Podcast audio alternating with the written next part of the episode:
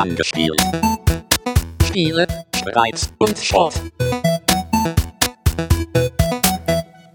Hallo und herzlich willkommen. Äh, Mein Name ist Markus Richter. Es ist der 2. Mai, 21.12 Uhr und wir zeichnen einen Podcast in einem Spiele-Podcast auf. Weil ja in letzter Zeit ganz viele Triple-E-Spiele erschienen sind, haben wir das zum Anlass genommen, um über keins zu reden, sondern über eine ganz kleine Sache, die auch äh, so programmiert worden ist wie tausend andere Web- und Indie-Spielchen auch.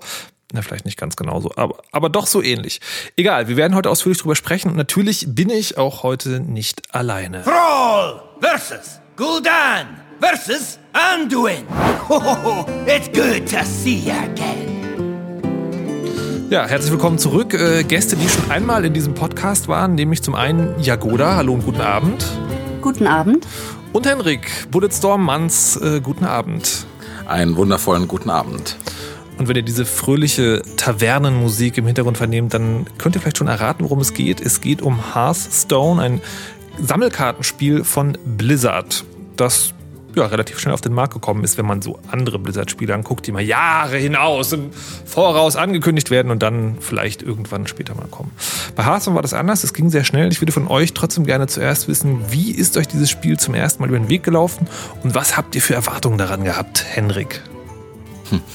Ähm, ich glaube, ich habe zum ersten Mal davon gehört, als es äh, tatsächlich angekündigt wurde. Es gab ordentlich ähm, so ein Hype, der von Blizzard vorher aufgebaut wurde. Neues, großes, neues Spiel. Und ich glaube, die Leute waren dann so ein bisschen enttäuscht, dass es am Ende nicht World of Warcraft 2 oder sowas war, sondern halt nur so ein digitales Kartenspiel. Ich fand die Idee aber ganz geil, weil auch von Anfang an ähm, bekannt gegeben wurde und angekündigt wurde, dass das für mehrere Plattformen inklusive Tablets erscheinen würde. Und so die Kombination aus einem richtig guten Tablet-Strategiespiel und dann eben auch noch von Blizzard, ähm, die so zumindest in meiner Erfahrung eigentlich immer nur sehr, sehr, sehr gute Spiele machen, das fand ich schon ziemlich cool. Und wann war das ungefähr? Ich glaube, das war so vor zwei Jahren. Ne? Ich glaube, zwei Jahre hat, haben sie trotzdem gebraucht, das zu entwickeln. Und ein Jahr davon war es, glaube ich, in einer doch recht umfangreichen Beta-Phase. Und jetzt ist es erschienen. Yay! Und du hast dich auch sozusagen direkt von Anfang an drauf gefreut und hast gedacht, das muss geil werden. Ja, ja. Zumal ich ähm, ja wirklich gern of Warcraft gespielt habe, früher. Und ähm, auch einfach Strategiespiele mag. Und vor allem Spiele mag, die, ich sag mal, die nur so ein paar Minuten meiner Zeit jeden Tag in Anspruch nehmen. Theoretisch zumindest. Ähm, und äh, ja, da hat einfach irgendwie alles zusammengepasst. Das heißt, also mit World of Warcraft hat das Spielprinzip ja also fast überhaupt nichts zu tun, aber es teilt sich halt diese Welt. Und das reicht dir schon, um deine Nostalgiewellen auszulösen. Aber hallo, ja, Okay, tut es sehr. Aber wir werden äh, auch sicherlich noch im weiteren Verlauf dieses Podcasts merken, dass auch spielerisch sehr viele Parallelen bestehen zwischen Hearthstone und World of Warcraft. Ist ja spannend. Bleiben Sie dran! Hier auf Richter FM, bei angespielt. Ähm, bevor das überhand nimmt, Jagoda, wie hast du zum ersten Mal vom Spiel gehört und was waren deine Erwartungen dran? Ähm, eigentlich ganz ähnlich wie beim Hendrik. Und zwar, ich glaube, ich habe das irgendwie im Rahmen von World of Warcraft mitbekommen. Immer bei WoW ist es so, wenn da ein neues Add-on kommt, habe ich das irgendwie immer gespielt. Also dann habe ich so, was weiß ich, einen Monat nochmal das Add-on gespielt. Und irgendwie in diesem Zusammenhang ist mir dann halt das mit Hearthstone so über den Weg gelaufen. Und ich habe mich auch, muss ich sagen, ähm, sehr drauf gefreut, einfach weil ich weiß, wie ähm, polished Blizzard alles macht. Also dort ist immer alles irgendwie rund. Die Spiele kommen auf den Markt und sind halbwegs nicht buggy. Also Diablo 3, ähm, gut Serverprobleme. Alles andere war irgendwie trotzdem schon, sagen wir mal, gut spielbar. Naja, naja, wäre Also- dies ein anderer Podcast, würde ich an dieser Stelle einschreiten. Aber gut, gut, Im gut. Vergleich, also ich, ich denke da, wenn ich da an andere Publisher denke, die dann irgendwie Multiplayer-Titel viel zu früh ähm, releasen. Also ich denke, Blizzard ist da ziemlich vorne mit dabei. Und auf alle Fälle hatte ich auch diese Erwartung, einfach, dass es ähm, gut ausbalanciert ist, dass es ähm, sehr, sehr zugänglich ist. Das ist auch so Blizzard-typisch. Und natürlich, ähm, dass man eben die ganzen Figuren, die man halt aus dem Warcraft-Universum kennt, so, dass die halt drinne, ja, dass die dabei sind. Und man weiß halt, was weiß ich, wenn ich den Jäger sehe als, als Klasse, dann weiß ich sofort, worauf das hinausläuft. So, und das ist natürlich bei Hearthstone dann auch so. Also, ähm, ja, das Bekannte, so ein bisschen Nostalgie spielt da halt mit rein und ich habe mich sehr drauf gefreut auch, ja. Und vor allem, weil ich Kartenspiele überhaupt sehr liebe. Also ich habe äh, Magic, aber nur am Computer gespielt und Elements, auch so ein ähm, Online-Kartenspiel. Oh ja, deswegen. Ja, ich habe Hearthstone ähm, auch gesehen und es war auch so ähnlich wie bei euch. Also ähm, tatsächlich, also WoW, damit hatte ich schon vor langer Zeit abgeschlossen und war auch sehr frustriert von und habe ähm, habe aber genau diesen Gedanken auch gehabt, okay, wenn Blizzard so Dinge machen, dann packen die das immer so gut an, dass es halt irgendwie cool wird. Und ich habe mich halt aus dem Grund sehr drauf gefreut, weil ich Magic früher live gespielt habe, also analog, also mit Papierkarten. Ihr jungen Leute wisst ja gar nicht mehr, wie das ist. Du ähm, Nerd.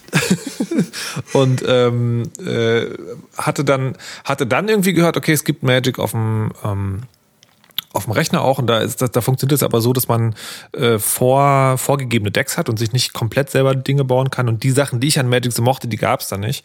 Und das Spiel hat mir auch nicht so gut gefallen von der Umsetzung her. Mein Mitbewohner spielt das ganz viel, aber ich war da nicht so dran.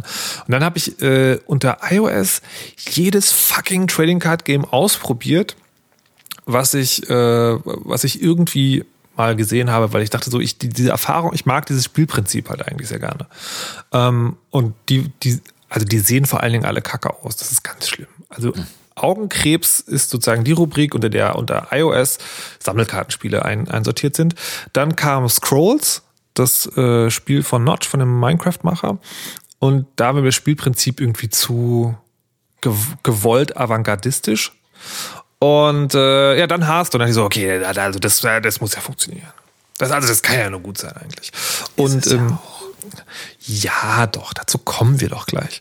Ähm, und äh, habe mich dann auch äh, drauf gefreut und habe angefangen, das zu spielen, als es in die Beta kam, glaube ich. Genau.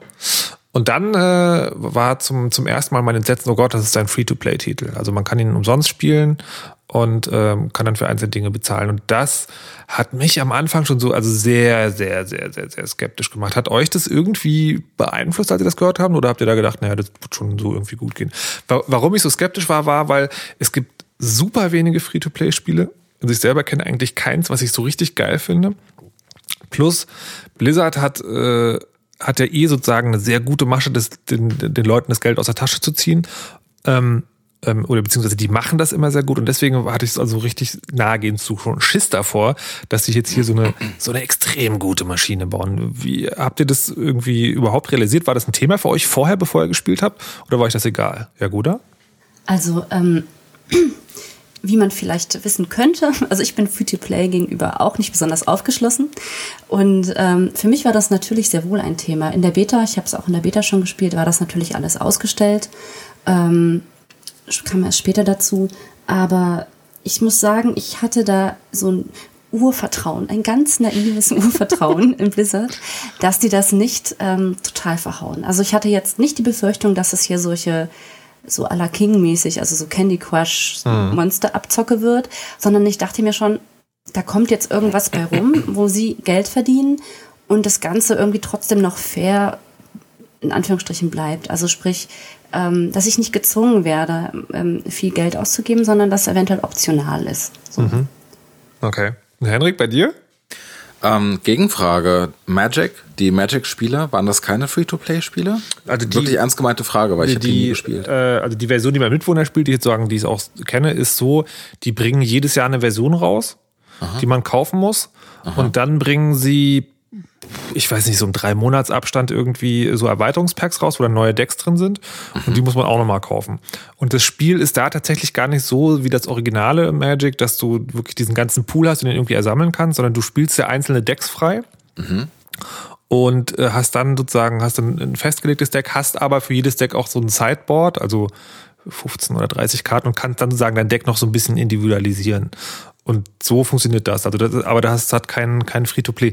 Ich habe mich neulich mit Leuten unterhalten, die meinten, es gäbe da auch so ein Drafting-Ding, also wo man zufällig irgendwelche Karten kriegt, wo man auch bezahlen muss, aber davon habe ich tatsächlich selber nie gehört. Das Spiel, wie ich es kenne und wie ich es immer sehe, ist tatsächlich sozusagen, du, du bezahlst, also häufiger, weil die halt die Erscheinungsraten so hoch sind, Geld, ähm, aber kannst dann halt sozusagen unbegrenzt spielen. Aber du kannst auch sehr gut mit den bestehenden Decks also spielen. Also Ja. du musst diese, diese neuen eigentlich nicht nehmen. Na, es ist also äh, der, der ominöse Mitbewohner, ähm, der, der sagt tatsächlich, dass es, wenn diese, diese DLCs rauskommen, die bringen dann, das hat Magic auch gemacht, sagen, in jeder Edition gab es neue, neue Fähigkeiten, die erfunden wurden. Und wenn du dann gegen ein Deck gespielt hast, was diese Fähigkeiten hatte, hattest du verloren, weil du einfach keine Counter hattest, also keine Gegenmaßnahmen dagegen. Und das scheint wohl auch so zu sein. Also ich habe in meinem Leben nie Magic gespielt. Ähm, ich habe mir ein, zwei Mal die, die Videospiele dazu gekauft auf verschiedenen Plattformen. Ich glaube einmal auf der Xbox 360 und einmal auf dem iPad und habe mich aber nicht reingefunden. Ähm, da, da fehlte mir jetzt so im Nachhinein das, was ich als den Blizzard-Faktor bezeichnen würde. Es war mir ein bisschen zu kompliziert, es war mir ein bisschen zu wenig zugänglich. Es, ich habe halt auch, ich, ich sag mal, dadurch, dass man bei Hearthstone ähm, mit Figuren spielt und auch mit ganz vielen Karten spielt, äh, die man so aus dem Warcraft-Universum kennt, ähm, ist es dann natürlich auch einfach sehr viel einfacher, sich reinzufinden. Aber um deine Frage zu beantworten mit dem Free-to-Play, ich habe tatsächlich dieses äh, Grundvertrauen nicht gehabt, weil sich nämlich Blizzard gerade in den ein, zwei Jahren davor einen Namen damit gemacht haben, dass sie aus World of Warcraft, ein Spiel, was also ganz, ganz, ganz lange komplett ohne irgendwelche Microtransaction-Scheiße auskam, peu à peu genau sowas dann doch durchgeführt haben. Dann konnte man auf einmal irgendwelche Pets kaufen gegen echtes Geld und ähm, Ja, aber ganz ehrlich, die, also das habe ich noch mitbekommen, die sind halt, das ist alles nur Deko. Also du kannst Ja. nichts Spielentscheidendes kaufen. Du kannst dir ein, ein süßes Haustier kaufen und das neben dir herläuft oder ein ja, ja. Tier oder ja, so. Das ich, ist halt Schmu na, mich, mich hatte das auch nie gestört. Mich hatte das nie gestört. Nur ich habe halt gedacht, ähm, lange bevor ich von Hearthstone wusste, dachte ich so, hm, jetzt ist es eigentlich nur noch ein kleiner Schritt, dass sie halt sagen, World of Warcraft wird free to play, wird kostenlos und dafür zahlt man aber für jeden neuen Charakter, den man erstellt oder irgendwie so ein Quatsch. Ne? Also ich hatte halt einfach so ein, das, was du gerade eben gesagt hast, dein Grundvertrauen, ich hatte so das Gegenteil davon. Ich hatte so ein Grundmisstrauen. Gar nicht mal so gegenüber, gegenüber Blizzard selbst, aber gegenüber, äh, wer hatte Blizzard gekauft? Activision, ne? Ja. Ähm, also so dieser, dieser Activision-Faktor, der da so mit reinkam, der schmeckte mir nicht so richtig. Und deswegen, als Hearthstone angekündigt wurde und auch noch als Free-to-Play-Spiel angekündigt wurde, war mein erster Gedanke so, na super, das wird bestimmt voll Spaß machen, ne? Kostenloses Spiel, aha. Aber dann für jede Karte, die man spielen will, 30 Cent bezahlen oder sowas, keine Ahnung. Ne? Also ich habe halt, ich habe halt sofort ähm, totales Kopfkino gehabt, wie, wie schlimm das werden würde und bin sehr, sehr, sehr happy, dass, äh, dass das nicht so schlimm geworden ist, wie ich es äh, dann doch streckenweise befürchtet hatte. So, wir haben jetzt kurz über das Geld gesprochen, das machen wir bald nochmal, aber jetzt noch vorher die ganzen anderen Sachen. Das eine ist, ähm, Henrik, du hast dich außerdem noch aus bisschen ausführlicher damit beschäftigt, wie dieses Spiel überhaupt entstanden ist und dass das gar nicht so typisch für Blizzard ist, was da passiert. Mhm. Das fand ich auch ganz interessant und da muss ich ganz ehrlich sein, ich habe das erst total spät rausgefunden. Ähm, also schon nach dem, nach dem offiziellen Release habe ich zum ersten Mal so ein bisschen was drüber gelesen, wie das eigentlich entstanden ist und war ziemlich überrascht. Und zwar, ähm, Blizzard haben dort zwei Dinge getan, die sehr untypisch sind für die Firma. Das eine ist, dass das Spiel von einem sehr kleinen Team entwickelt wurde. Ich meine mal was gelesen zu haben von ursprünglich 15 Leute und das Team wurde dann ähm, zum Start der Beta-Phase und zum Launch dann irgendwie aufgestockt auf irgendwie 45 Leute plus minus, was halt für Blizzard-Verhältnisse ein sehr, sehr, sehr kleines Team ist. Gut, ist auch ein relativ kleines Spiel für Blizzard-Verhältnisse, ne? ja, also es passt halt irgendwie. Aber das andere, und das ist wirklich der Part, den ich ähm, auch erst, ich glaube, vor zwei Wochen oder so begriffen habe, ist, dass die ähm, das Spiel mit einer Engine namens Unity entwickelt haben. Ähm, diejenige, die, äh, die, die Zuhörer unter euch, die vielleicht selber ein bisschen äh, Spiele entwickeln, es soll euch ja geben, kennen das bestimmt schon. Für die, die es nicht kennen, das ist im Grunde genommen ein, ein Toolkit, mit dem man Spiele bauen kann. Jetzt mal ganz allgemein gesagt. Das Schöne daran ist, es ist sehr, sehr mächtig und in der Grundversion kostenlos. Und sogar die kostenlose Version kann sehr, sehr, sehr viel. Und wenn man dann halt noch so super duper Pro-Features braucht, dann zahlt man eine Lizenz und die kostet dann ein bisschen mehr, aber ist immer noch ganz fair bepreist. Aber egal, das ist halt was, womit ich mich jetzt auch so das letzte Jahr über immer wieder auseinandergesetzt habe, weil ich da ja auch hobbymäßig so ein bisschen unterwegs bin in der Richtung. Und das war meine persönliche Hearthstone Blizzard Überraschung, dass sie das eben damit entwickelt haben, anstatt wie bei wirklich allen anderen Spielen, die die veröffentlichen, ihre eigene Engine zu entwickeln, beziehungsweise die eigene Engine halt von Spiel zu Spiel immer weiterzuentwickeln. Und äh, das fand ich, das fand ich sehr eindrucksvoll, dass so eine große Firma im Grunde genommen so einem kleinen Team sagt, okay, wisst ihr was, ihr seid zu wenig Leute, um jetzt tatsächlich eine Grafik-Engine zu bauen oder weiter zu entwickeln, aber es gibt ja dieses Tool, benutzt das, prototypt einfach mal, baut das und das ist einfach ein Entwicklungsprozess, der mir sehr sympathisch ist. Und das fand ich ganz cool. Und vor allem hat das eben auch den Vorteil, dass das Spiel relativ mühelos für alle möglichen Plattformen erscheinen kann, ohne dass es groß angepasst werden muss. Und das sieht man dem Spiel auch an, wenn man die PC-Version ausprobiert und später die iPad-Version. Die sind also wirklich bis auf den Pixel identisch. Die Steuerung ist natürlich teilweise, ich sag mal, in ganz kleinen Details unterschiedlich. Aber das finde ich halt schon sehr cool, dass ähm, so ein Spiel halt einfach mal so und auch als erstes Blizzard-Spiel auch für Tablets erscheint. Bisher glaube ich nur das iPad und die äh, Android-Tablets sollen aber auch irgendwie in den nächsten Monaten folgen, soweit ich weiß. Wobei Wobei ich das, das fand ich für Blizzard untypisch, die, da, weil es da schon Qualitätsunterschiede gibt. Also ich weiß gar nicht, ob das ein Argument bei Blizzard war, aber die haben es ja lange, äh, haben die das ja nicht gemacht, sondern halt, es gab immer eigentlich nur, nee, Mac-Spiele hatten die auch immer schon raus, aber es lief halt immer alles. Und Blizzard war halt auch immer gut in äh, Graceful Degradation, also dass du sozusagen, äh, dass du auf langsamen alten Systemen spielen kannst, und dann sozusagen, das sieht dann weniger geil aus ein mhm. bisschen, aber es läuft halt auf jeden Fall flüssig. Mhm. Und das fand ich überraschend, dass die, ähm, ich habe ein iPad Mini, also mhm. das erste iPad Mini und habe damit und damit kann man Hearthstone spielen, aber es hat so ganz seltsame Effekte, die hätte ich von Blizzard tatsächlich einfach nicht erwartet. Zum Beispiel sowas wie ähm, immer wenn eine Figur eine andere angreift, also nur bei ganz bestimmten Spielzügen dauert es so fünf Sekunden, bis irgendwas passiert. Und das fand ich äh, fand ich ganz schön komisch. Und während ich eigentlich dieses Spiel wie gemacht für Tablets finde, mhm. ähm, spiele ich es doch lieber am Rechner, weil es da einfach flüssiger ist.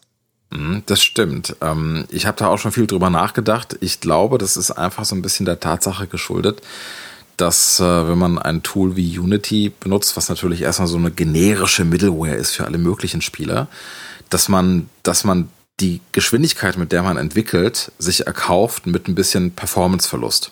Mhm. Ähm, es gibt ganz viele 2D-Spiele, die mit Unity entwickelt wurden. Und die erkennt man auf iOS-Geräten daran, dass der Akku immer sofort alle ist. Mhm. Weil da eine riesen Engine dahinter läuft, die eigentlich gar nicht notwendig wäre für, für solche Spiele.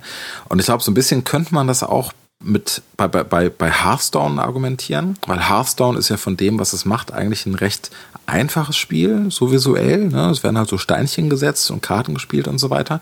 Mhm. Aber es läuft halt trotzdem so dieser ganze 3D-Apparat dahinter. Ne? Also das Spielfeld, auch wenn sich dann nicht wahnsinnig viel bewegt, ist halt komplett in 3D gerendert. Und dann hängt halt tatsächlich eine komplette 3D-Engine dahinter, die eben nicht auf genau so etwas optimiert ist. Ne? Also ein 3D-Spiel, wo aber nur ganz wenige Sachen tatsächlich 3D sind. Mhm. Und ähm, ich glaube, das, das ist halt, ähm, damit muss man sich bei Hearthstone wohl oder übel arrangieren. Ich habe auch ein iPad Mini der ersten Generation. Und äh, wenn ich mal ein bisschen länger Hearthstone spielen will, dann reboote ich das Shit-Ding. Weil vorher, weil das der einzige Weg ist, ähm, auf Nummer sicher zu gehen, dass man nicht irgendwie an jeder Ecke rausfliegt, was mhm. tatsächlich untypisch ist für Blizzard-Spiele. Blizzard-Spiele waren immer sehr stabil. Und auf dem iPad, ähm, auf dem iPad Mini, also meine Güte, das ist echt, ähm, echt ein Risiko, das zu spielen. ich, ich will nur ähm, anmerken, ja, zur Ehrenrettung. Also ich habe ein iPad 4 und da läuft es wirklich sehr, sehr flüssig. Also es ist mhm. ein einziges Mal beim Beenden, also da war das Spiel schon vorbei, dann ist es abgestürzt. Aber das war echt nur einmal. Mhm. Und ich habe eigentlich keine Ruckler oder sonstiges. Also ähm, es liegt an euch. Ja, es ist tatsächlich so, dass das iPad Mini, man muss dazu fairerweise sagen, das iPad Mini der ersten Generation ist von den, ähm, von den Specs her echt nicht mehr aktuell, weil das bewegt mhm. sich so grob auf demselben Niveau nicht wie das iPad 4 und nicht wie das iPad 3, sondern wie das iPad 2. So. Ähm, also nicht so besonders toll. Und das aktuelle Modell von dem iPad Mini ist ja nicht nur einfach doppelt so schnell, das ist ja, glaube ich, irgendwie viermal so performant oder sowas wie das alte iPad Mini. Also ich glaube, das ist halt auch einfach das alte Gerät, aber Markus hat da schon völlig recht. Blizzard war immer dafür bekannt, die Spiele so zu bauen, dass man eben auch auf älterer Hardware einfach die Details runterziehen kann. Und dann läuft das Spiel halt trotzdem. Und was mich so ein bisschen wundert, das ist so das Einzige, was mich echt technisch ein bisschen wundert, in der PC- und Mac-Version von Hearthstone gibt es tatsächlich so einen Regler. Da kann man drei verschiedene Detailgrade auswählen. Und auf meinem bekloppten Mac, den ich hier stehen habe, mein einziger Computer, ähm, muss ich tatsächlich auf, ich sag mal, allerhöchstens Medium stellen, damit es einigermaßen gut läuft. Und ich frage mich, warum dieser Schalter bei der iPad-Version komplett fehlt. Da kann man nichts einstellen. Das sieht einfach auf jedem Gerät gleich aus. Und da hätte ich gern sowas, wo ich sagen kann, nimm mal die kleineren Texturen, weil die brauchen weniger RAM und dann stürzt du vielleicht weniger ab und so weiter und so fort. Na, aber es geht halt nicht. Man lässt mich nicht. Böse Zungen würden behaupten, es ist zu kompliziert für, äh, für Apple-Benutzer. Kann vielleicht sein. Aber ähm, ähm, von den technischen Unwägbarkeiten mal abgesehen, wie gefällt euch das denn Spiel? Also jetzt noch nicht von der Spielmechanik her, sondern wirklich vom Aussehen und vor allen Dingen möchte ich nachher noch kommen zum Sound. Jagoda. Also vom Aussehen her, ich muss sagen, das erste Mal war ich ein bisschen schockiert, ehrlich gesagt. Also ich habe es ja, ich habe es in der Beta gespielt, sprich am, am PC. Und ähm, man hat da einfach schon gemerkt, dass es einfach darauf ausgelegt ist, es in einer anderen Auflösung eigentlich spielen zu sollen, nämlich später mal auf dem Tablet. Einfach alles war riesig, die Buttons waren ähm, groß, die, die ganzen Texturen nicht sehr fein aufgelöst. Und ähm, für mich wirkte einfach alles ein bisschen überdimensioniert. So, ähm, und auch nicht sehr, ich weiß auch nicht, sehr modern. Also diese, diese Buttons und die Schriften und so, das mh, mm, wirkt ein bisschen zweitklassig. Für mich ist mein, mein Geschmack. Okay. Wobei die, ähm, die Charaktere und die Karten und der Rest, also das sieht schon wiederum sehr, sehr hübsch aus. Das gefällt mir gut. Und ähm, auch die Hintergründe, die sind ja sehr, sehr liebevoll gemacht. Auch, das mit, dass man mit denen interagieren kann und sowas. Das gefällt mir gut. Und besonders, also auf dem iPad wirkt es toll. Da bin ich total ähm, Fan, sag ich mal.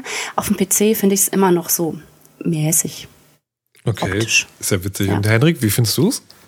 Ähm, ich finde es sehr cool, aber man merkt im Spiel an, dass ähm, die meisten Grafiken und Sounds und alles, was da so reinläuft, ähm, halt wiederverwertet wurden ähm, mhm. aus anderen Blizzard-Spielen. Was ich aber auch ganz nett finde. Ne? Also gerade so bei den, bei den, da sollte ich jetzt schon über die Sounds reden oder sollte ich nicht über die Sounds reden? Nee, mach ruhig. Gib mir mal einen Tipp. Okay, ja, danke. Ähm, also gerade bei den Sounds merkt man das. Das sind halt wirklich eins zu eins die Samples aus ähm, den Warcraft-Spielen, aus World of Warcraft ist ganz viel drin. Und halt auch Sachen, die man einfach als Warcraft-Spieler ähm, einfach kennen und lieben gelernt hat über die Zeit. Murlocs. Ähm, ja, gerade so. Ja, die Murlocs, genau. Ich kann das gar nicht so richtig. Und so dieses, ähm, wenn man in der englischen Version spielt, dieses Job's done.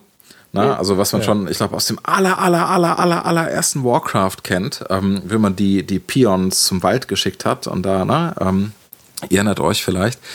Ähm, aber man, man merkt das dann auch in den Qualitätsunterschieden bei den Grafiken, weil auch gerade die ganzen, die ganzen Zeichnungen ähm, der Spielfiguren, die man spielen kann, die gehen einmal vom, vom Inhaltlichen her qualitativ sehr weit auseinander. Da gibt es also wirklich Karten, die sehen total cool aus, aber dann auch welche, die sind einfach potthässlich oder passen einfach vom Stil überhaupt nicht rein. Es gibt so eine Karte von den Penny Arcade Zeichnern, die, die so anders aussieht vom Stil her als alle anderen Karten, dass man erst irgendwie dreimal hingucken muss, äh, um überhaupt zu erkennen, was da abgebildet wird. Und äh, leider eben auch technisch qualitativ stark auseinander. Es gibt ganz hoch aufgelöste Bilder, dann gibt's wirklich ganz grobkörnige, schlecht eingescannte Dinger, die so aussehen, als hätten sie irgendwie ein altes Dungeons and Dragons Magazin aus den 80ern auf den Scanner gelegt. Ne? Also so von der Qualität her. Also geht schon sehr weit auseinander und ich gebe Jagoda recht, auf dem, auf dem iPad ähm, funktioniert das alles sehr viel besser als auf dem PC, wobei ich zugeben muss, mein Rechner ist ja so schlecht. Ich muss ja nicht nur die Detailstufe runterdrehen, sondern auch das Fenster ganz klein machen, damit ich einigermaßen vernünftig spielen kann. Das ist dann so ein bisschen so die Tablet-Experience auf meinem 27 Zoll Bildschirm irgendwo in der Mitte. Ah, ja. Ja, also äh, witzig, ich habe auf diese ganzen kleinen Details äh, äh, gar nicht geachtet. Was ich total interessant finde, ist, wie du die Grafik beschreibst. Das hätte man halt original von Magic früher sagen können. Die, diese Papierkarten die hatten auch ein, also eine wirklich eine riesige Spanne von, von Karten. Also irgendwie Brom war damals ein sehr bekannter Künstler.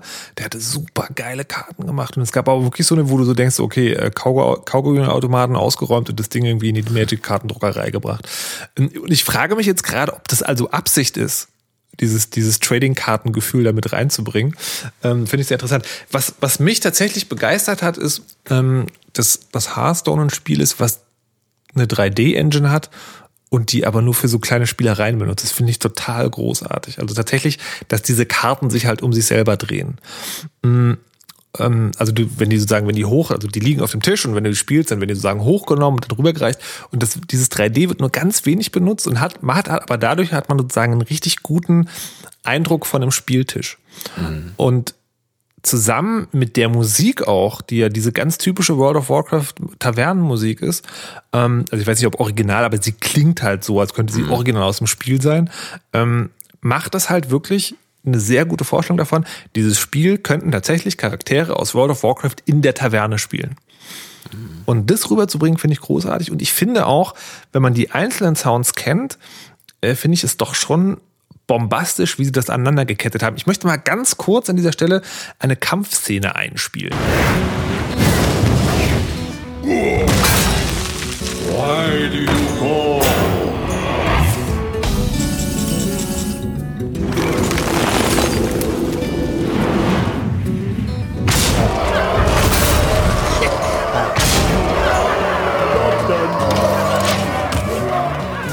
Das ist so, das ist Hearthstone. Das ist schon krass, weil das eigentlich ist ein total kleines Free-to-Play-Spiel, aber wenn man sich diesen Sound anhört, dann ist, äh, ist der sozusagen, also A, ist er sehr gut in Stereo gemacht, also hört euch das wirklich mal über Kopfhörer an. Das ist schon richtig großartig. Ähm, und jedes Geräusch passt wie die Faust aufs Auge. Und vor allem habe ich gerade eben genau rausgehört, welche Klasse da welche Karten gespielt ja, hat. Ja, die haben einen so extrem hohen Wiedererkennungswert. Ja. Es ist großartig. Ja. Und auch der, das Publikum, das Publikum, das ja. Applaud oder so diese, diese, diese Spannung oder wenn, wenn ja. eine ganz fiese große Karte kommt mit neuen Schaden und dann alle, wow, die Luft anhalten, grandios. Die Details sind einfach geil. Ja. Das ist halt wirklich, wirklich, wirklich gut gemacht. So, ähm, und jetzt kommen wir zu dem, was äh, für mich persönlich das hier bedeutet hat.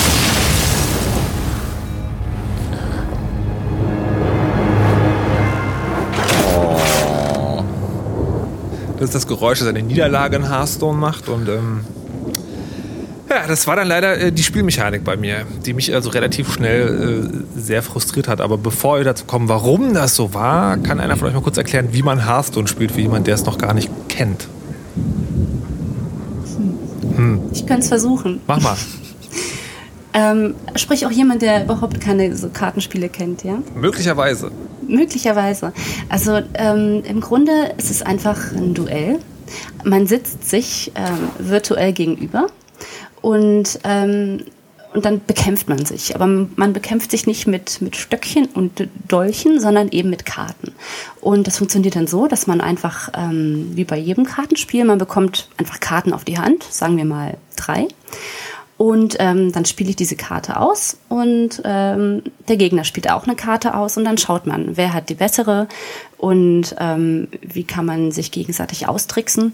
Und im Endeffekt geht es dann darum, nicht nur sich sozusagen mit den Karten zu kloppen, sondern meinen Gegner selbst direkt anzugreifen. Der hat ähm, Lebenspunkte, nämlich genau 30.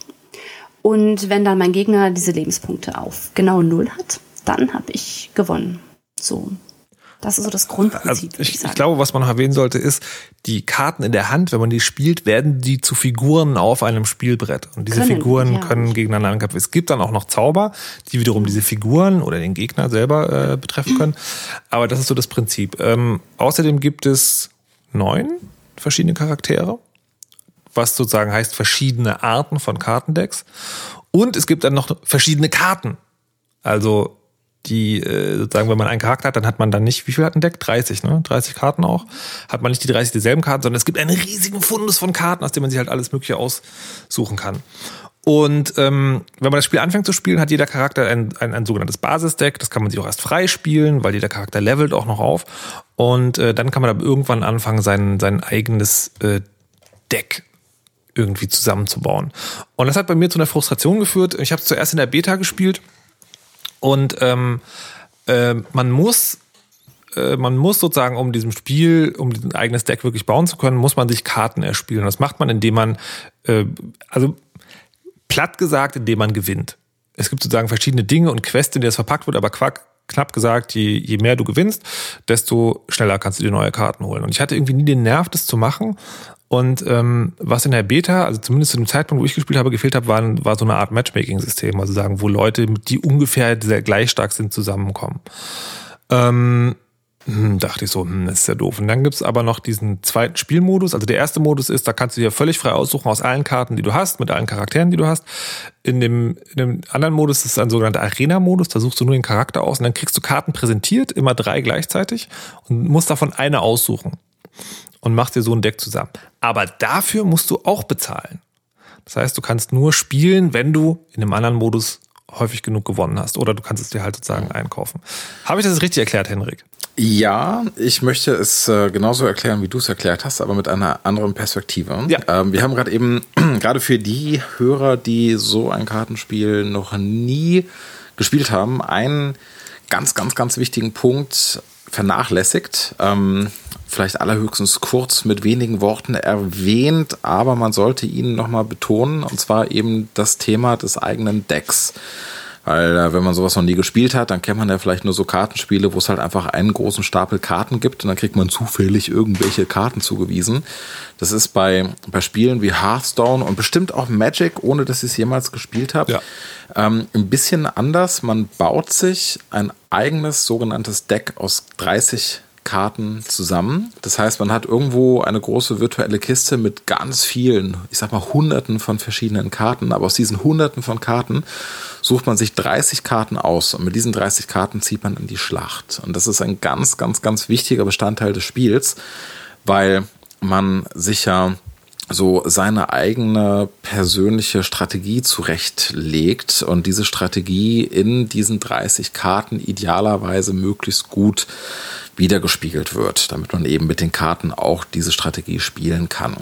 Es gibt es aber eine Einschränkung und zwar darf man nicht einfach ähm, 30 Mal dieselbe Karte mitnehmen und auch nicht 15 Mal die eine und 15 Mal die andere, sondern man darf eine und dieselbe Karte allerhöchstens zweimal mit ins Spiel nehmen.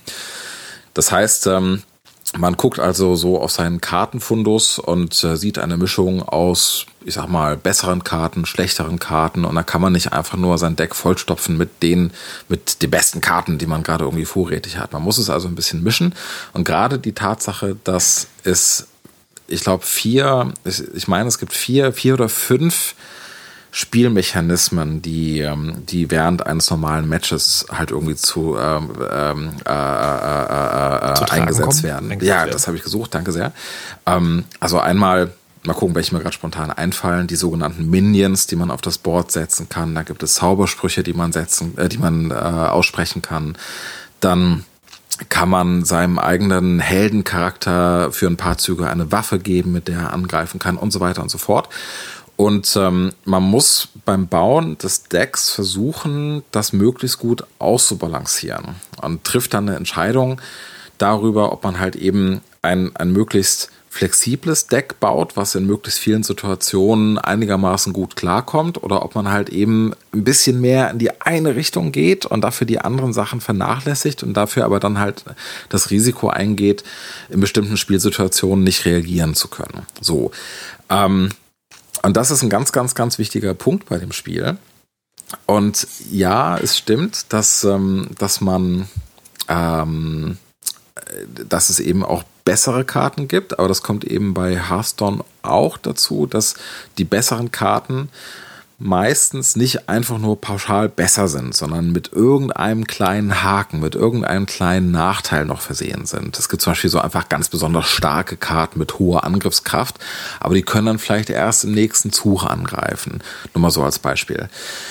Ähm, und dieser Arena-Modus, den du erwähnt hast, den habe ich eigentlich nie als, als tatsächlichen echten Spielmodus oder überhaupt als zentralen Bestandteil des Spiels empfunden sondern, und das ist nämlich auch ein anderer Punkt, den man, den man erwähnen sollte, man wird beim Arena-Modus im Gegensatz zum normalen Spielmodus am Ende belohnt. Man kann etwas gewinnen. Und das, was man da gewinnen kann, das ist etwas, wofür man eigentlich an anderer Stelle Geld ausgeben müsste. Darüber werden wir sicherlich auch gleich noch ein bisschen reden. Und ähm, ich glaube, schon allein aus dem Grund muss der Arena-Modus natürlich selber auch Geld kosten. Dazu kommt, dass man gerade beim Arena-Modus dann aber die Möglichkeit hat, sehr viel mehr zu gewinnen, als einem diese Investitionen über den anderen mhm. Weg gebracht hätte. Deswegen war das für mich immer so ein bisschen eher so Mittel zum Zweck, dieser ganze mhm. Arena-Modus. Die, äh, also dieser Podcast läuft übrigens gerade sehr zivilisiert ab. Ähm, wir, wir können euch mal die Weisheit 53 anhören, da haben wir auch über Hearthstone geredet. Ähm, da war das ein bisschen anders. Ähm, und äh, die, das kommt daher, dass genau dieses, dieses lustige, diese lustigen zwei Perspektiven oder wahrscheinlich noch mehr auf dieses Spiel gibt, die, die völlig grundverschieden gibt und deswegen auch andere Erfahrungen bedeuten. Und das ist, ähm, ach so genau, eine Ansage noch. Wenn ihr wirklich zu diesen Leuten gehört, die ähm, noch nie ein, so ein Trading Card Game gespielt haben und das jetzt bisher geschafft habt und ich denke, okay, das, das klingt interessant, ich würde mir das gerne noch weiterhören. Wir wechseln jetzt sozusagen die Fallhöhe und reden jetzt mit Leuten, die dieses Spiel gespielt haben. Das heißt, wenn ihr noch nichts wisst, dann geht jetzt hin und spielt es. Ihr könnt es ja umsonst spielen. Wenigstens um zu verstehen, wovon ihr redet. Ähm, so, und ich will jetzt mal erzählen, wie ich tatsächlich, äh, warum mich das dann so so gefuchst hat. Dieses und das ist eine Eigenart von mir, wie ich spiele. Es gibt viele verschiedene Spiele, die haben sozusagen, die haben eine, eine grundlegende Spielmechanik und dann haben sie so, so, so ein Metagame, was dann eigentlich das Wichtigste ist. Und das fing bei mir an bei Warhammer. Ich weiß nicht, ob ihr das kennt. Warhammer, kennt ihr Warhammer? Das, äh, das Zinnfiguren, Warhammer? Das Zinnfigurenspiel. Das Original also Warhammer. wirklich okay. das Strategie. Ja. Das ist ein Spiel da, auf einem Spielbrett, wie das also die das so fein gestaltet sein kann wie eine Modelleisenbahnplatte, ähm, werden Zinnfiguren hinhergespielt nach Regeln. Also so irgendwie, da gibt's Abstände und Waffenfertigkeiten und weiß der Geier was. Und ich fand das immer total geil und wollte das immer spielen und habe dann irgendwann festgestellt, den aller, aller, aller, aller, aller, aller, aller, aller, allergrößten Teil der Zeit beschäftigt man sich damit, diese Figuren zu basteln, mhm. diese Figuren anzumalen, diese, diese, diese Bretter zu bauen, die dann sozusagen so Landschaften sind. Und dann, dann, also nach so einem Jahr Arbeit, dann kann man das halt irgendwie spielen. Das ist, ähm, und ich habe, ich habe so häufig dieses Ding so äh, gehabt, ich würde es gerne spielen, gebt mir eine bemalte Armee, gebt mir ein Spielbrett und dann spiele ich das gerne, weil ich mag diesen Strategiegedanken gerne. So, und so ähnlich geht es mir häufig auch mit Trading Card Games, ähm, wo ich so denke, ich, ich will eigentlich mich jetzt nicht durch diese 5000 Karten rocken, um, äh, um, um jetzt irgendwie was zusammen zu glauben und dann 30.000 Mal auszuprobieren und dann irgendwie dran zu fallen, sondern ich möchte nur dieses Spiel spielen. Und ähm, das ist natürlich, wenn man das im freien Spiel macht, wie das bei Hearthstone halt in diesem normalen Spielmodus ist, ist das natürlich sehr anstrengend, weil, also zumal in der Beta, wo es noch keine Ladder, also keine, keine, kein Matching gab, ähm, wo du wo du halt sozusagen gegen ein Deck spielen kannst, wo Legendary-Karten drin sind, die das das Brett total leer machen und trotzdem noch drei Figuren vom Gegner drauflassen oder so eine Scherze. Ähm, und äh, Arena war für mich dieses Ding, okay, das ist der, das ist der Platz, wo du spielen kannst, ohne dieses ganze Deckbuilding wirklich machen zu müssen. Also dieses langwierige. Sondern da kämpft jeder unter den gleichen Bedingungen. Ähm, und ich habe in der Beta habe ich dann irgendwie so hin und her gespielt und das, ich habe mich dann auch noch so durch, durchgerungen zu halt so viel zu spielen, dass man halt immer genug Gold hatte. Man muss halt dieses, was man im normalen Spielmodus gewinnt, muss man halt in der Arena dann bezahlen, äh, um das paar Mal zu spielen. Und habe dann aber auch festgestellt, in der Arena, ich weiß gar nicht, ob das immer noch so ist, ist es, ich dachte ja, alle Leute ziehen aus demselben Pool. Also du machst Arena-Kampf und dann gibt es sozusagen einen Pot Karten und jeder der da zur selben Zeit Arena macht, der muss aus diesem Pot Karten sein Geld, sein, sein Deck zu machen. Und dann ist mir aber auch wieder passiert, da war Gegner hatte Karten, die ich nie gesehen hatte, nicht beim Deckbuilding. Und dann dachte ich so, das ist einfach nichts für mich. So, also weil ich kann diese Art, wie ich das gerne spiele, die, die geht da nicht. Und ich, und ich bin, ich bin, glaube ich, auch deshalb so enttäuscht davon gewesen, weil ich das Magic-Spiel halt kenne, wo das genau so ist. Also da gibt es diese, diese kontrollierte Umgebung, wo du zwar verschiedene Decks hast, aber wo das sagen, wo das der Deckbuilding-Skill nicht das Wichtigste ist, sondern das Wichtigste ist wirklich, wie du spielst. Aber weißt du, was ich wirklich, was ich wirklich faszinierend finde bei der ganzen Argumentation?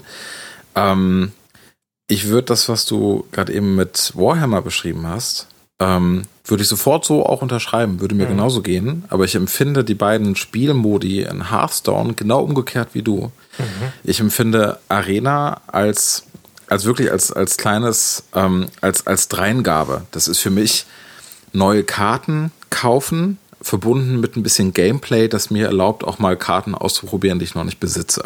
So. Und das eigentliche Spiel, das, wo ich, wo ich halt gerne Zeit verbringe, ist das, was du für reines Grinding hältst, nämlich die Ladder, wo ich spiele, um ich kann es kurz beschreiben, um Sternchen zu gewinnen. Und wenn man genug Sternchen hat, steigt man in Rang auf. Und es gibt so zumindest gefühlt das Ziel, irgendwann mal Rang 1 zu erreichen. Und wenn man äh, da auch noch gegen genug Leute gewinnt, gibt es noch einen Legendary-Rang, äh, den ich in meinem Leben niemals erblicken werde, weil ich schaff's immer so bis Rang 18 ungefähr.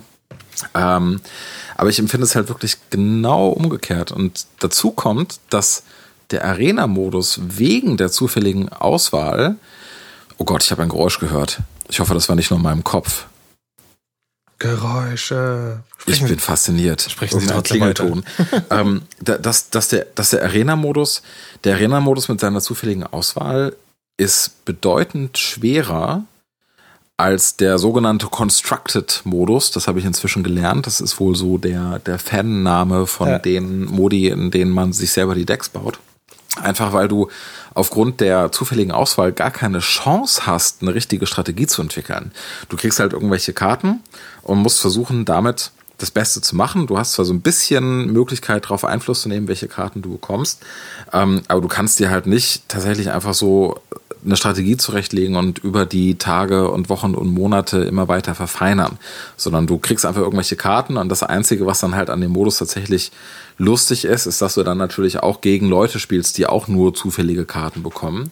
Und dann reduziert sich das ganze Spiel halt einfach auf so ein Ding, okay, ja, hm, ähm, wer macht die wenigsten Fehler? So, und wer geht halt am, am besten mit den Karten um, die ihm zugespielt werden. Aber ich finde, wenn man, wenn man nur das spielt, da verpasst man nach meinem Empfinden 80 Prozent des Spiels. Äh, Also, also möglicherweise, genau. Aber ähm, es ist tatsächlich so sagen, dieses, ähm, was du sagst, die, die Leute haben dann dieselben, also das ist der Punkt, sagen sie, du hast zwar nicht so viel Auswahl, aber alle bewegen sich im selben Ring. Also unter gleicheren Voraussetzungen. Was ich jetzt wirklich nicht mehr herausgefunden habe, ist, ob das mit der Arena immer noch so ist, dass, dass tatsächlich nicht alle Leute dieselben Karten haben, sondern äh, ob das möglicherweise auch unterschiedliche sind. Man musste der Ladder auch noch wissen, also zu dem Rangsystem, das wird jeden Monat resettet. Ähm, was dann nochmal frustrierender sein kann, weil sozusagen, weil die Leute, die dann fertig konstruierte Decks haben, die halt richtig gut sind und die halt normalerweise in hohen Rängen sind, sind am, Mo am Monatsanfang halt alle auf den unteren Rängen und machen dich halt glatt. Ähm, Kann ich noch was? Äh, ja. Ich wollte ja ich gut. Ja, nee, sag. Da. da, Jagoda? Jagoda? Nee, nee. Henrik, bitte. Na gut. Ach, danke. Ähm, ich, ich wollte noch was so zum Thema gute Decks versus schlechte Decks sagen, wenn ich darf. Darf ich? Darf ich? Darf ich? Darf ich? Darf ich? Darf ich? Darf ich? Darf ich? Danke. ähm, und zwar, ich glaube, es ist nicht so einfach, das Ganze zu reduzieren auf so eine Schiene, man bekommt erstmal irgendwie schlechte Karten und hat dann ein schlechtes Deck und da muss man ganz viel spielen oder Geld ausgeben oder was auch immer und bekommt dann irgendwann bessere Karten und mit denen baut man sich ein besseres Deck. Ich glaube, ganz so einfach ist es nicht. Ähm, ich habe ja vorhin das System mit den Decks schon erklärt. Man wählt sich 30 Karten aus und Jagoda hat in ihrer Beschreibung ganz am Anfang ähm, ja auch erklärt, man bekommt jeden Zug eine zufällige Karte aus seinem Deck auf die Hand. Und das ist nämlich auch ein ganz wichtiger Punkt. Es ist immer noch, es spielt immer noch das Glück eine relativ große, eine relativ große Rolle, weil du, wenn du mit einer bestimmten Strategie spielen willst und dir dafür die richtigen Karten in dein Deck tust, natürlich auch noch das Glück haben musst, genau die richtigen Karten aus deinem Deck auf die Hand zu bekommen, in dem Moment, wo du sie am besten einsetzen kannst, um eben deine Strategie zu spielen. So, das heißt auch im Umkehrschluss, du kannst dir ein nach deinem Empfinden echt starkes Deck zusammenbauen und kannst trotzdem komplett ablosen, weil du echt einfach nur beschissene Karten auf die Hand bekommst. Und das gleicht den Unterschied in den, in den, äh, in der Macht, in der Mächtigkeit, Gott, wie will man das nennen, in der Power der Karten ähm, wieder so ein bisschen aus. Weil du kannst zwar dein, dein Deck theoretisch vollstopfen mit ganz vielen Legendary-Karten, die du erst siehst, wenn du monatelang gespielt hast oder Geld ausgegeben und ganz viel Glück hattest und so weiter und so fort. Aber kannst halt trotzdem gegen jemanden verlieren, der mit den Basic Cards spielt, einfach weil er ein bisschen mehr Glück hatte beim Ziehen als du. Also ich. Nee, Jagoda erstmal. Ja, ja, Ähm, aber was hast du dazu zu sagen? Was habe ich dazu zu sagen? Ähm, ich wollte jetzt noch mal zu dem, was Markus vorhin noch mal angesprochen hat, ähm, sagen mit dem Arena-Modus noch mal kurz, weil ich sehe es nämlich eigentlich genauso wie Hendrik. Das, für mich ist das auch das Sahnehäubchen und das Hauptspiel ist einfach das andere. Und ich glaube, ähm, Arena schön und gut, aber wenn man sozusagen am Hauptspiel ähm, keine Freude hat, dann ist möglicherweise dieses Spiel nicht zu einen. Und ähm, das sollte einem schon Spaß machen, da gegeneinander anzutreten. Und wobei, ich muss sagen, diese Ladder da interessiert mich ehrlich gesagt auch recht wenig. Ähm, bei mir ist das Spielverhalten eher so, dass ich einfach gerne gegen Leute spiele, die ich kenne, die ich halt in meiner Friendlist habe.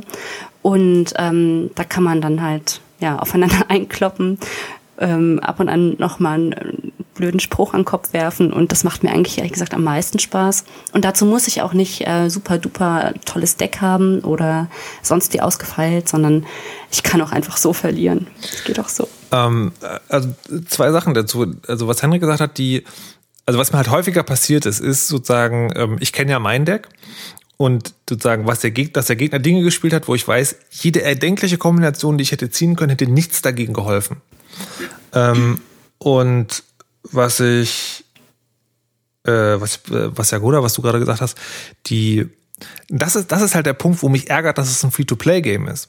Weil ähm, diese beiden Modi, ne, sozusagen, die sind ja so, die sind ja tatsächlich so gestrickt, davon gehe ich jetzt tatsächlich mal aus, also mal abgesehen davon, dass man die spielen kann, ohne Geld auszugeben, das geht, ja.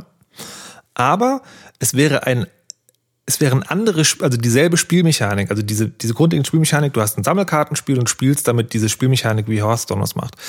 Die könntest du noch anders gestalten, wenn du nicht ein Free-to-Play-System dahinter hättest. Es wäre nämlich, also zum Beispiel könntest du sowas wie die Arena, wenn die Arena keine Bounties hätte. Ja, also wenn du da nicht neue Karten freispielen würdest, was, was mir total egal wäre. Ich, mir geht's ja nur ums Arena-Spiel selber. Ähm, das kannst du aber nicht machen, wenn du ein Free-to-Play-Spiel hast, weil du musst irgendwo einen Anreiz schaffen, dass wenigstens ein Teil der Leute Geld dafür ausgibt. Ja? Wie gesagt, ich sage nicht, dass es sozusagen, dass man das drin bezahlen muss, aber das ist die Art und Weise, wie man Hearthstone spielen kann, die ist auf diese ganz bestimmte Art und Weise, weil es eine Schranke geben muss, wo Leute tatsächlich dann irgendwann wenigstens die Lust verspüren, Geld auszugeben. Und mir widerstrebt das ein bisschen, weil, ähm, ja, weil ich weil also möglicherweise ist das auch so, die, so eine Trotzreaktion. Das Spiel hält mir an gewissen Stellen Schranken vor, die Bezahlschranken sind, also die ich, die ich jedes Mal bezahlen muss, wenn ich sie überschreiten will. Ähm, und äh, ich, ich würde so, also kommen wir her zu, ich, ich würde halt tatsächlich irgendwie Geld dafür bezahlen, um dieses Spiel einfach spielen zu können. Und das ist so ein bisschen mein Vorwurf dran. Alles funktioniert sehr gut und, das muss man auch nochmal sagen, von Free-to-Play-Spielen ist das ein sehr ziviles Spiel. Das Aber ist Hendrix. Markus, Ja. Ganz kurz, du kannst doch auch, also ich meine, du kannst dir doch auch deine, deinen Arena-Zugang erspielen. Und ähm, ich finde, da ist das halt, wenn man sozusagen das Erspielen sollte einem doch auch schon irgendwie Nee, Spaß machen. nee, nee, nee, aber das, das ist genau der Punkt. Ich muss mir den Arena-Zugang erspielen. Um mir den Arena-Zugang erspielen zu können, muss ich gewinnen. Um gewinnen zu können, muss ich, also um genug, um häufig genug zu gewinnen, muss ich entweder sehr, sehr, sehr, sehr, sehr, sehr, sehr viel spielen oder mich in Deckkonstruktion vergeben. Und dann wird es zu dem, was Henrik von Grinding nannte, äh, dann wird es für mich dazu, das ist halt sozusagen unangenehm. Und das, verstehst du, ähm, du sagst, dass, dann, ist, dann ist das Spiel für einen nichts. Und das stimmt. Ja, also wenn, wenn dir diese Teile nicht gefallen, dann ist Hearthstone nichts für dich. Was mich daran ein bisschen aufregt, ist, es könnte anders sein und es würde das Spiel nicht kaputt machen. Also es, es gibt mit Absicht diesen Modus nicht, weil es halt ein Free-to-Play-Spiel ist. Aber Henrik, du hattest noch äh, zwischendurch, als wir uns vorher schon mal unterhalten haben, noch einen Punkt gemacht, dass man, wenn man, dass man sich auch mal ins, äh, sozusagen ins, ins Gewissen rufen muss, warum das unter den Free-to-Play-Spielen eigentlich eine, eine Grande Dame ist. Oh, jetzt übertreibst du aber hier. Naja, es ist, also wir haben, wir haben uns sozusagen, wir haben uns ein bisschen gefetzt und das war schon so ein Punkt, wo ich sagte, ja, okay, da muss man wirklich mal sagen, da hat Blizzard sehr viel richtig gemacht.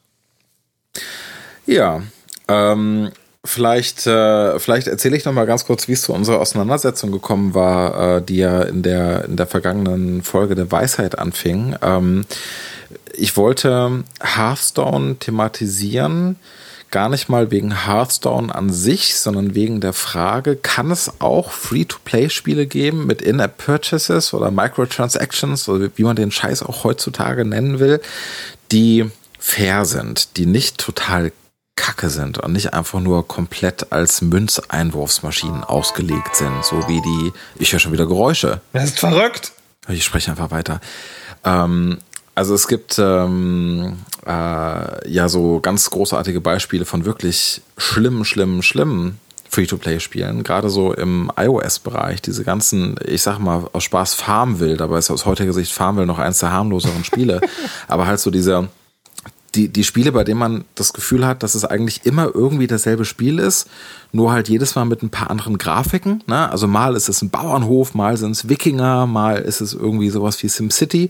Ne? Und ähm, die halt alleine auf dem Prinzip basieren, dass Dinge, die in dem Spiel passieren, Zeit brauchen. Und je besser die Dinge sind, desto länger brauchen sie.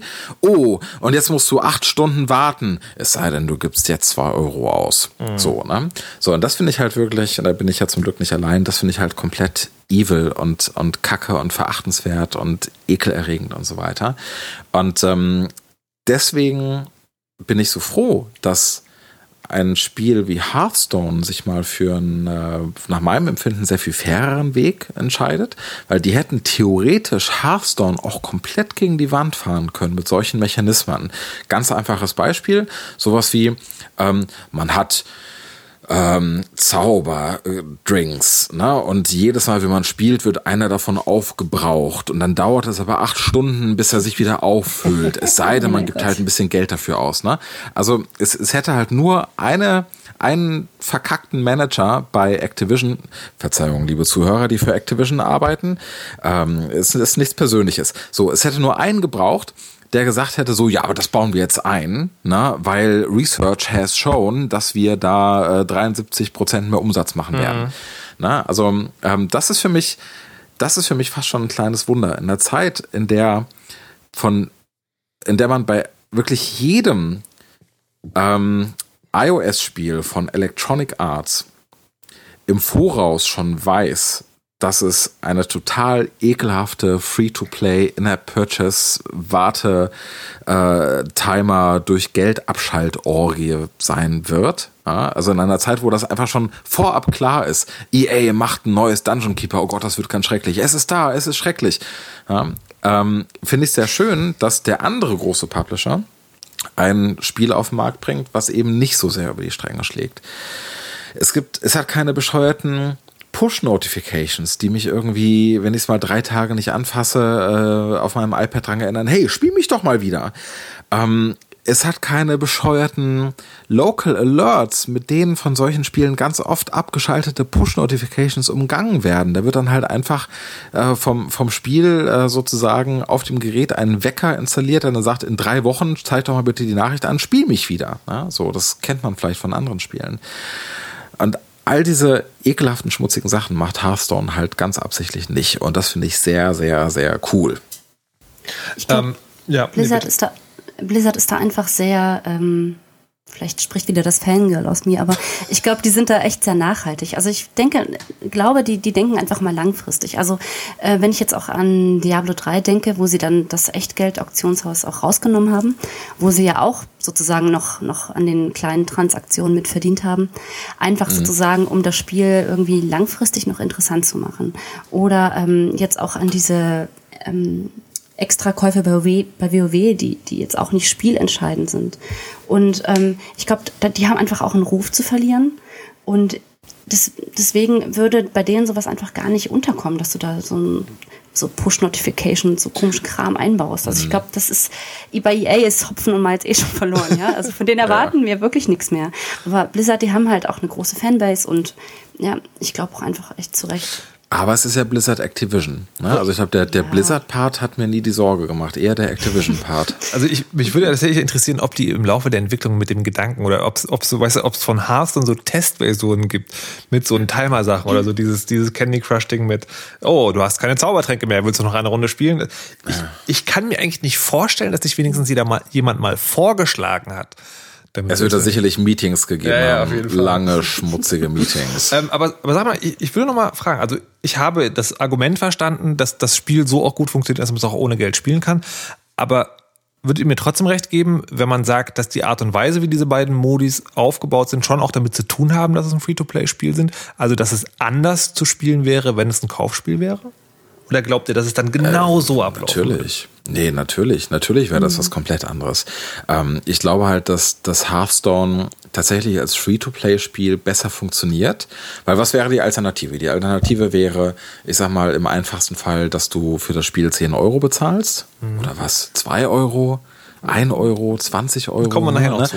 Und, und find, find dann halt mal, aber, aber find, ver- versuch dich mal ähm, in die Rolle von so einem Spielehersteller reinzuversetzen, der ein Spiel baut, was nur Multiplayer ist. Ne?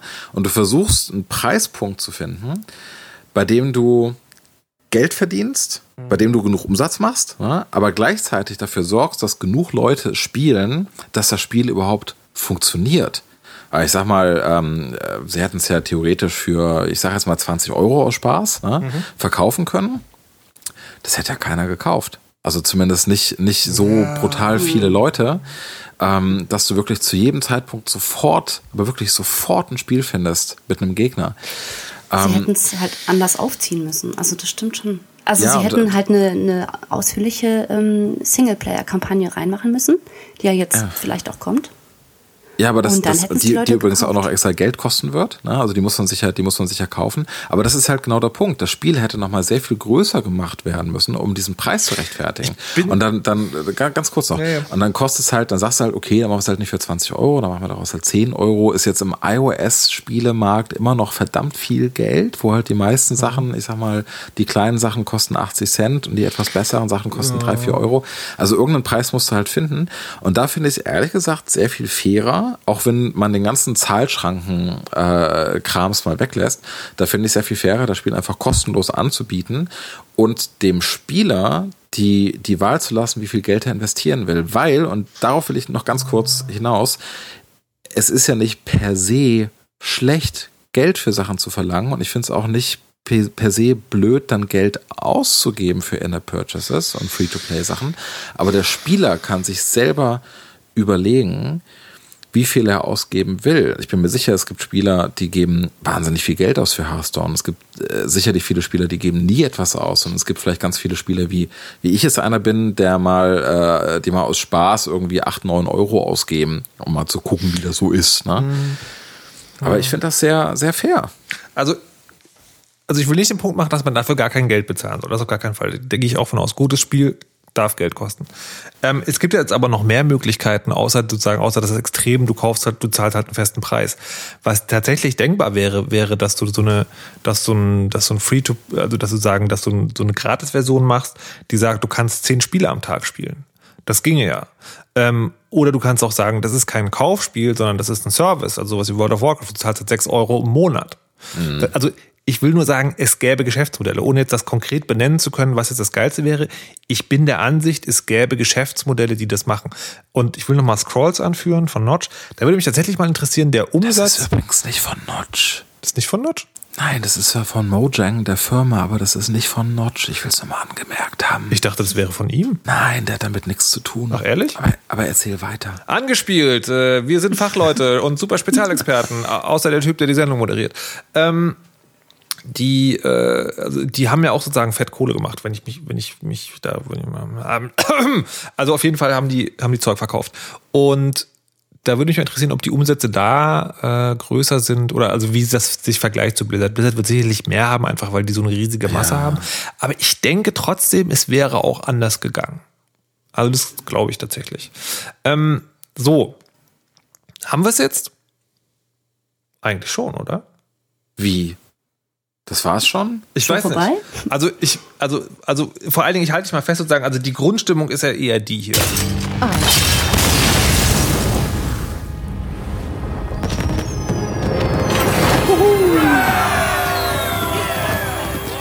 Hearthstone dann irgendwie doch ein gelungenes Spiel und ähm, ich habe jetzt auch sozusagen, ich habe mich also für diese Sendungsvorbereitung mich wirklich nochmal durch Spiele gequält und habe dann mal den sauren Apfel gebissen und ich glaube tatsächlich, wo man, wenn man so ist wie ich und ich glaube, da gibt es noch mehr Leute, wo man ein bisschen mehr Spaß haben kann, ist, wenn man die Charaktere freispielt, die Basisdecks.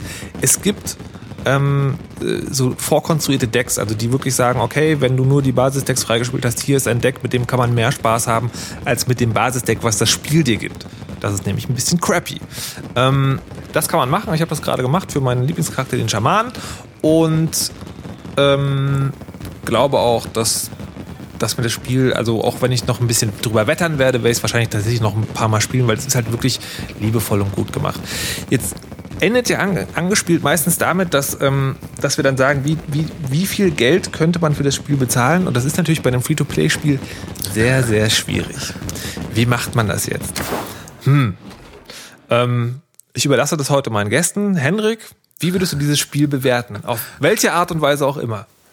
Eine Million Euro. Nein, ähm, ähm, ich sage einfach mal, was ich bisher ausgegeben habe. Ich glaube, ich habe mir zweimal das äh, Pack für 8 Euro jeweils gekauft, wo dann irgendwie, weiß ich nicht, ich glaube, äh, sieben, acht so Kartenpacks drin sind. Und ich glaube, das reicht mir dann auch erstmal so. Ne? Also knapp 20 Euro. Ja. Mhm. Und das würde sagen, dann, dann ist für dich der Spielspaß sozusagen auch äh, gewährleistet. Also das ist für Ja, dich ein fairer Gegenwert für das, was du da bekommst. Ja, ja, auf jeden Fall. Also äh, jetzt, äh, ich denke dabei nicht an die Karten, die ich dafür bekommen habe, sondern einfach den Spaß, den ich mit dem Spiel habe. Gott, da hätte ich auch nochmal das Doppelte ausgegeben für. Okay. Ja, Guda, wie ist bei dir?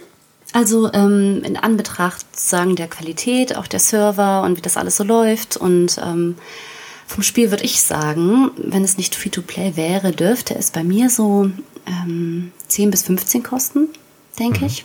Das scheint irgendwie. Ich glaube, für Magic habe ich damals auch so viel bezahlt. Ja. Ähm, das ist einfach irgendwie so eine Mittel-Low-Preiskategorie. Das entspricht dem Spiel, glaube ich, ganz gut. Ja.